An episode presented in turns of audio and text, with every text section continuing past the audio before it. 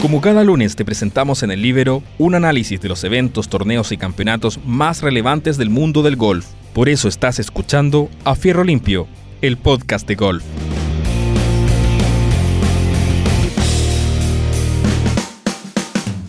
Hola, hola, ¿qué tal amigos? Aquí en una edición especial de verano de nuestro podcast de golf A Fierro Limpio por el Libero.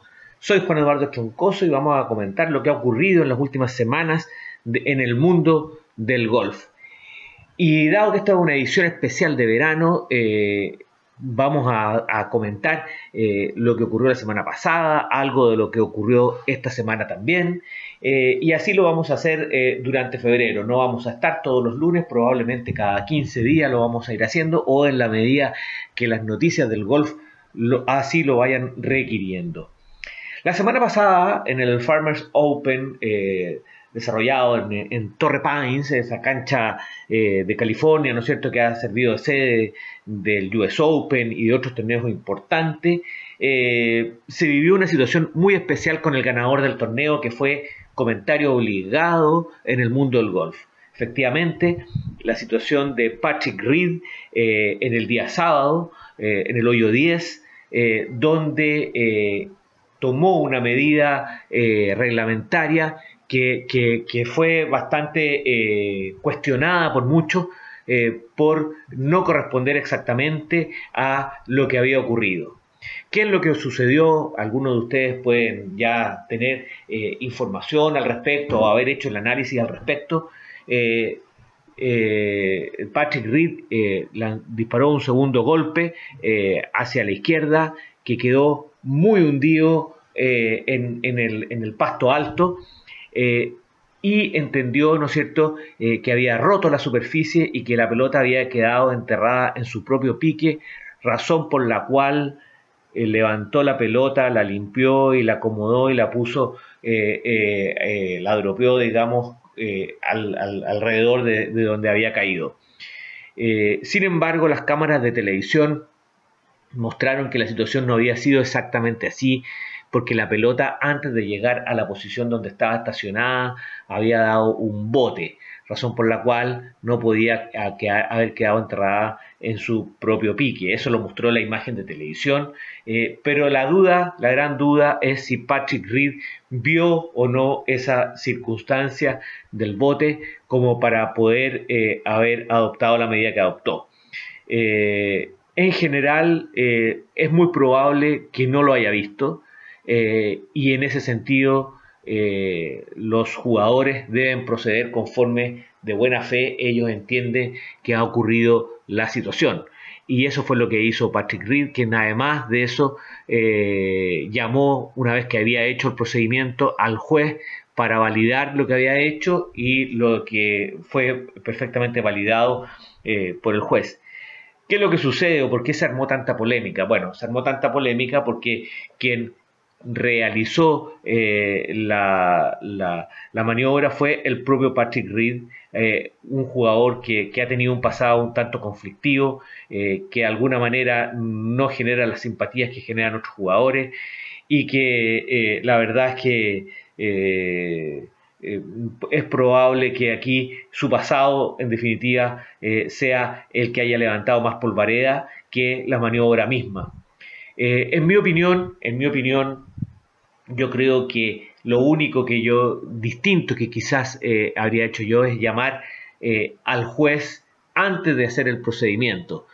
Porque si él no vio, estaba bien lo que estaba haciendo. Si él no vio que había dado la pelota a un bote, estaba bien lo que estaba haciendo. Yo habría llamado al juez para que antes de levantar la pelota y limpiarla, me validara ese procedimiento. Eh, sin embargo, hay una recomendación de la PGA para no hacer tanto, eh, tanta, tanta demora en el juego, eh, hay una recomendación de la PGA eh, para que se llame al juez en, los, en aquellas situaciones que sean estrictamente necesarias. En definitiva, como todos ustedes saben, el primer juez en el golf, y por eso las normas son tan estrictas y las sanciones son tan duras cuando no se respetan, es el propio jugador. Hay un principio de buena fe que rige en nuestro deporte, este es un deporte eh, que, en, que, en que está eh, muy, muy metido, el, el, respeto por el rival, el respeto por el juego, el respeto por las reglas. las normas en ese sentido nos obligan a tener un comportamiento muy estricto a todos aquellos que juegan, ya sea a niveles aficionados o también ni hablar a niveles profesionales. Eh, sin embargo, esa circunstancia en sí mismo, que fue tan comentada, no impidió que Patrick Reed terminara ganando eh, por, bastante el torneo. Eh, terminó en primer lugar con, menos 14. esta situación no lo, no lo desacomodó. él demostró que es un jugador resiliente y que en la adversidad eh, puede sacar lo mejor de sí, como que eh, le gusta o se siente cómodo eh, cuando está en el centro de la atención por circunstancias como estas, sin, por razón por, la que o sea, esto mismo lo hemos visto en, otras circunstancias, lo hemos visto en, Copa Rider, como, como, como con el público en contra, es capaz de, concentrarse igual y, mostrar todas sus condiciones que por supuesto que las tiene. En el Farmer Opens ganó entonces la semana pasada Patrick Reed eh, con menos 14, segundo lugar nuevamente eh, el, norteamericano Tony Finau con menos 9, otro top 5 eh, para su bitácora de, de gran resultado de grandes resultados entre los top 10, eh, pero con muy pocas victorias, salvo la de Puerto Rico, ¿no es cierto? Eh, Tony Finau probablemente es el jugador que tiene más top 10 eh, en el circuito sin triunfos. también hay que destacar el segundo lugar de Sander Schaufele, que este fin de semana repitió su segundo lugar en el Phoenix Open, como lo vamos a comentar más adelante. Eh, Carlos Ortiz, también hacer mención a él porque también tuvo una gran actuación este fin de semana en el Phoenix Open. Carlos Ortiz salió en el grupo final, iba primero, sin embargo una mala ronda de, más seis, eh, unos últimos nueve hoyos para el olvido, lo relegaron finalmente al puesto 29 eh, la semana pasada. Jugó también Phil Mickelson, que terminó en el puesto 53, no pasaron el corte, Jordan Speed y me quedo detener en Jordan Speed porque, porque sí, esta semana, este fin de semana tuvo una gran actuación. Eh, no pasaron el corte Jonathan Vega, Emiliano Grillo, Nelson Ledesma, Camilo Villega, eh, que desgraciadamente se le están acabando los, eh, las opciones que tiene para acumular los puntos necesarios para validar su tarjeta. Camilo Villega está jugando con excepción médica y le quedan eh, ahora ya solo dos torneos para eh, acumular, tres torneos, perdón, para acumular los 185 puntos que necesita, 185 puntos FedEx que necesita para eh, revalidar o mantener la tarjeta. Eso significa que en algunos de los tres torneos que tiene va a tener que estar entre los 5 o 6 primeros lugares para juntar esos puntos necesarios para revalidar la tarjeta. Ojalá que lo logre, todos lo esperamos por Camilo Villegas que no lo ha pasado nada bien. La semana pasada tuvimos también en el European Tour el segundo torneo de la gira eh, digamos, la, gira al sector, eh, eh, a la gira arábica, digamos, ¿ah? Se había jugado en Abu Dhabi, eh, eh, la semana pasada se jugó en Dubai y este fin de semana se jugó en Arabia. En, la semana pasada en Dubai ganó Paul Casey con menos 17 golpes, eh, segundo lugar sudafricano Brandon Stone con menos 13, gran cantidad de españoles tuvieron actuaciones destacadas, Sergio García con menos 9, también importante actuación cumplió eh, el, eh, irlandés Pedro Harrington, menos 9, y lo destaco a él porque él es capitán de la Copa Ryder.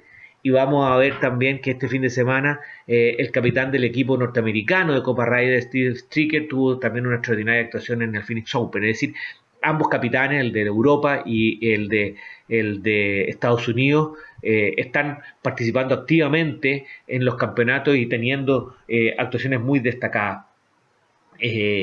La, Copa Ryder este año eh, se va a jugar en, Wisconsin, en Estados Unidos, así que eh, eh, hay que recordar que por correspondía al año pasado, pero por la pandemia se postergó para este año. Y, la que y, este año entonces que había Copa Presidente, se postergó para el año 2022.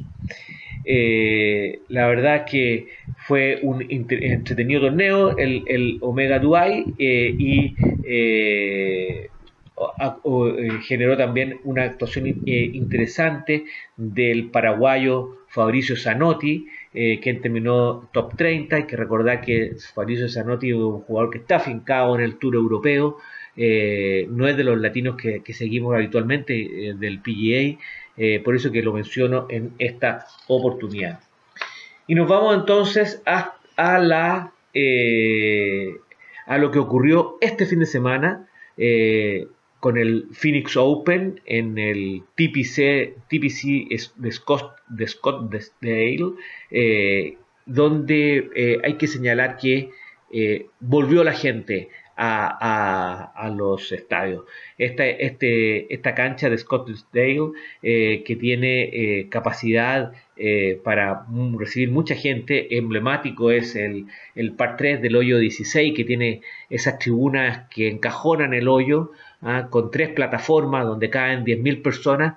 en esta oportunidad se congregaron 2.000 personas, eh, eh, así con, manteniendo los distanciamientos sociales, las mascarillas y todo lo demás, pero es naturalmente una muy buena señal de que en poca cantidad, pero por lo menos ya se están viendo los aficionados que le agregan un sabor tan especial a los torneos eh, y ya se están viendo en este torneo. Es de esperar que, que, la pandemia ya con la vacuna vaya retrocediendo, ¿no es cierto? Y entonces la gente esté de a poco eh, autorizándose eh, para volver a eh, las canchas y tengamos un año ya un poco más normal en esa materia.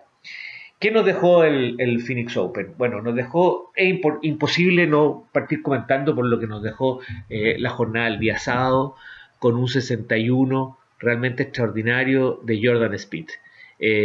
un menos 10 que realmente dio la sensación de que Jordan finalmente estaba de vuelta eh, eh, en lo que estamos acostumbrados a conocer eh, de este extraordinario jugador múltiple ganador de, de, majors y que había tenido había estado pasando por un bajón muy muy importante en que no se encontraba con su golf cambios de técnicos de por medio. En fin tuvo una tercera ronda realmente fabulosa eh, que, yo, yo, la, yo la graficaría en dos golpes realmente sensacionales.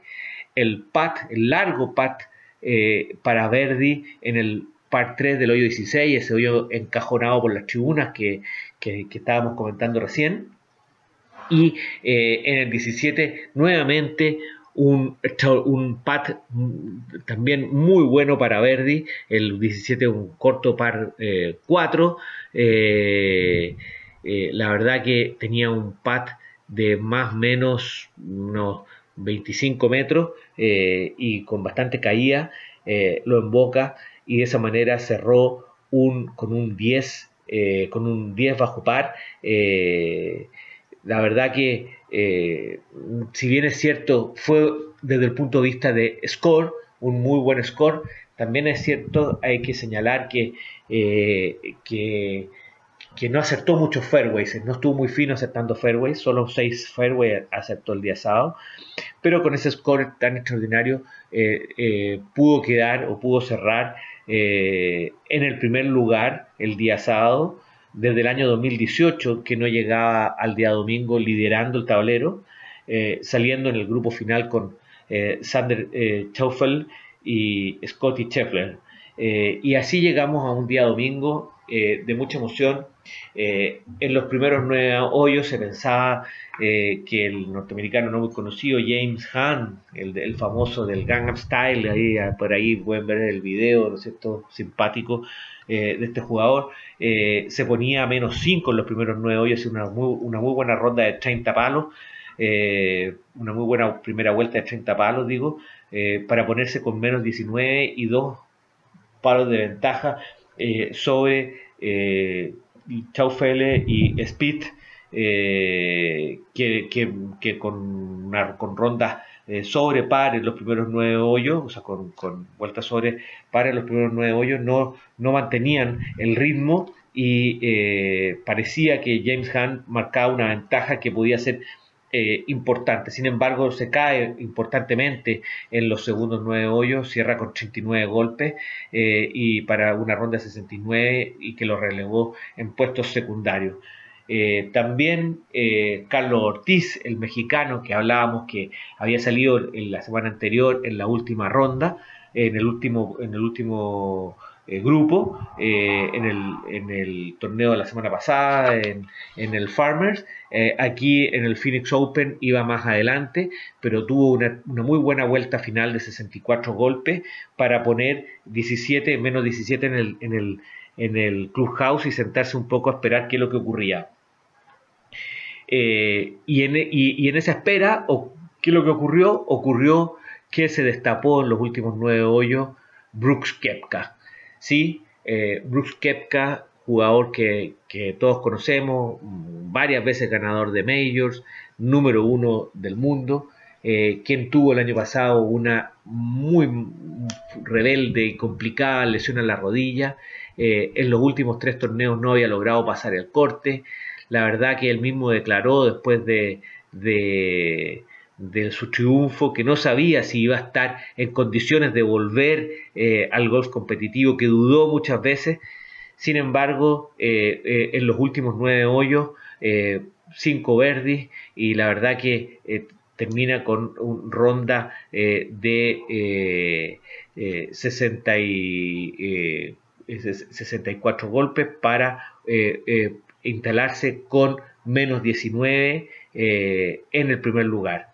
Lo, podía alcanzar el propio Jordan Speed, eh, Saunders Schaufel que venía más atrás, sin embargo eh, ambos se fueron al agua en el hoyo, eh, en, el par, en el par 4 del hoyo 17 eh, y con eso hipotecaron sus posibilidades y bueno, la verdad es que no le permitieron entonces quedarse con el título al propio Brooks Kemka. ¿Qué otras cosas interesantes, perdón, nos dejó este torneo? Bueno, hablábamos hace un rato que el año, la semana pasada en, la, gira eh, arábica, eh, el capitán de la Ryder de Europa, eh, Pedro Harrington, había tenido una muy buena actuación. Bueno, muy destacada, destacadísima actuación la de Steve Stricker, el capitán norteamericano, en este torneo. Eh, él se puso a uno en el hoyo 16 con un muy buen birdie en el par 3. Steve Stricker de 53 años. Eh, la verdad, termina eh, en cuarto lugar con menos 17 a dos golpes de, de Kepka. cuajando, ¿no es una actuación brillantísima. Aceptó 18, los 18 fairways el día perdón, los 18 greens el, día domingo y 17 de los 18 el, eh, green aceptados el día sábado. Eh, una regularidad, solamente le fallaron algunos pads y, y quizás quien lo dice podría a sus 53 años haber dado un gran golpe y haber ganado este torneo.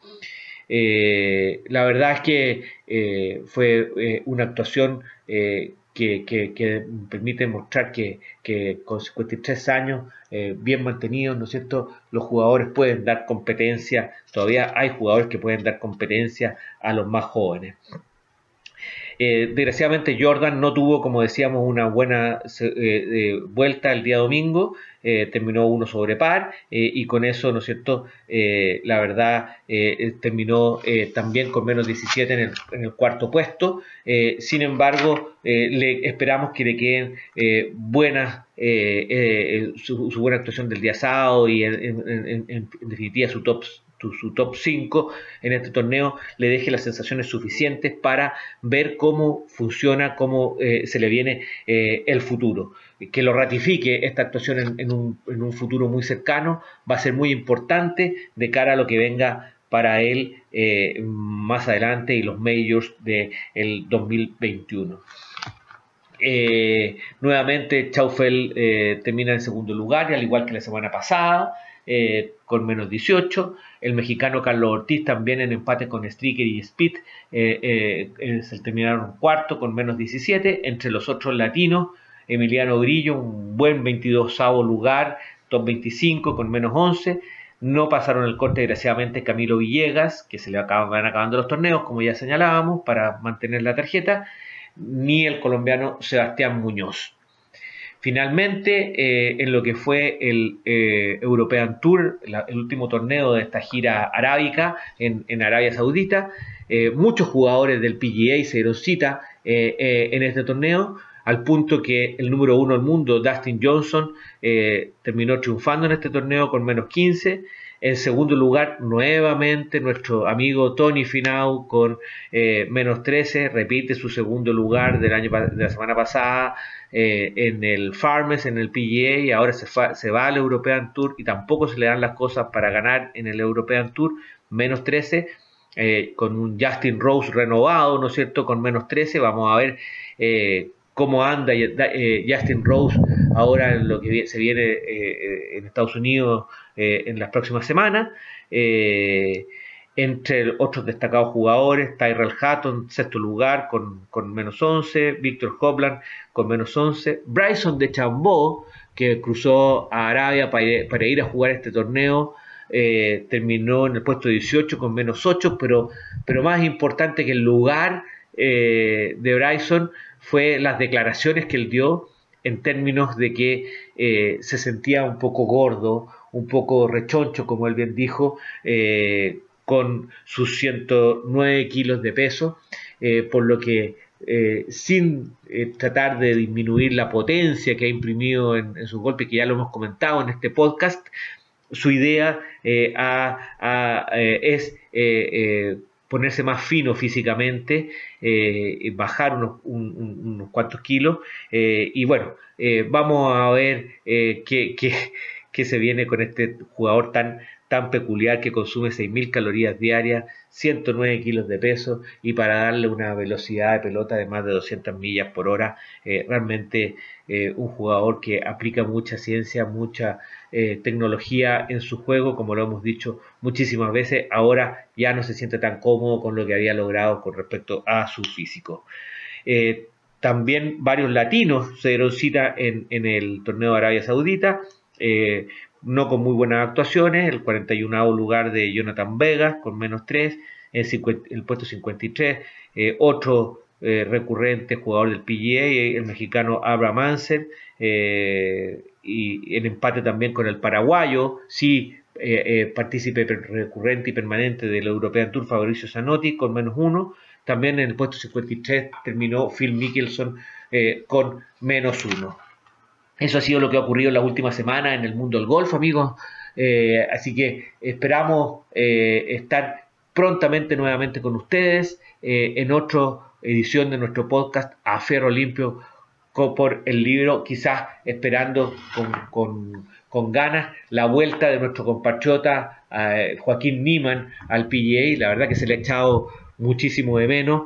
Eh, Joaquín sabemos que está pasando unos días de vacaciones eh, en alguna de las playas de la cuarta región entiendo yo que no vuelve para el, el programa eh, del ATT de esta semana, eh, sino que vuelve la semana siguiente. Así que vamos a estar muy atentos eh, a, la vuelta al circuito de Joaquín Niman después de su extraordinaria inicio de temporada en Hawái con sus dos segundos lugares que lo tienen ahí top 10 en el ranking anual de la FedEx. Eso es todo amigos y que tengan todos una muy buena semana y muchos saludos. Muchas gracias y nos vemos pronto.